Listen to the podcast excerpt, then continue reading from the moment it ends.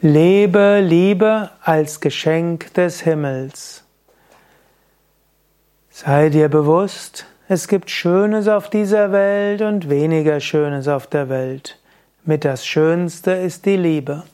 Und wenn du die Liebe als Geschenk des Himmels ansiehst, dann kann diese Liebe auch länger dauern.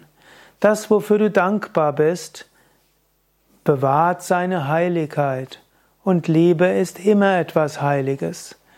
Egal, ob du Liebe zu einem, deinem Mann, deiner Frau, Freund, Freundin hast, Liebe zu deinem Kind, Liebe zu deinem spirituellen Meister, Liebe zu deinen Yogaschülern, wenn du Yogalehrer, Yogalehrerin bist, erfahre Liebe als Geschenk des Himmels und lebe sie.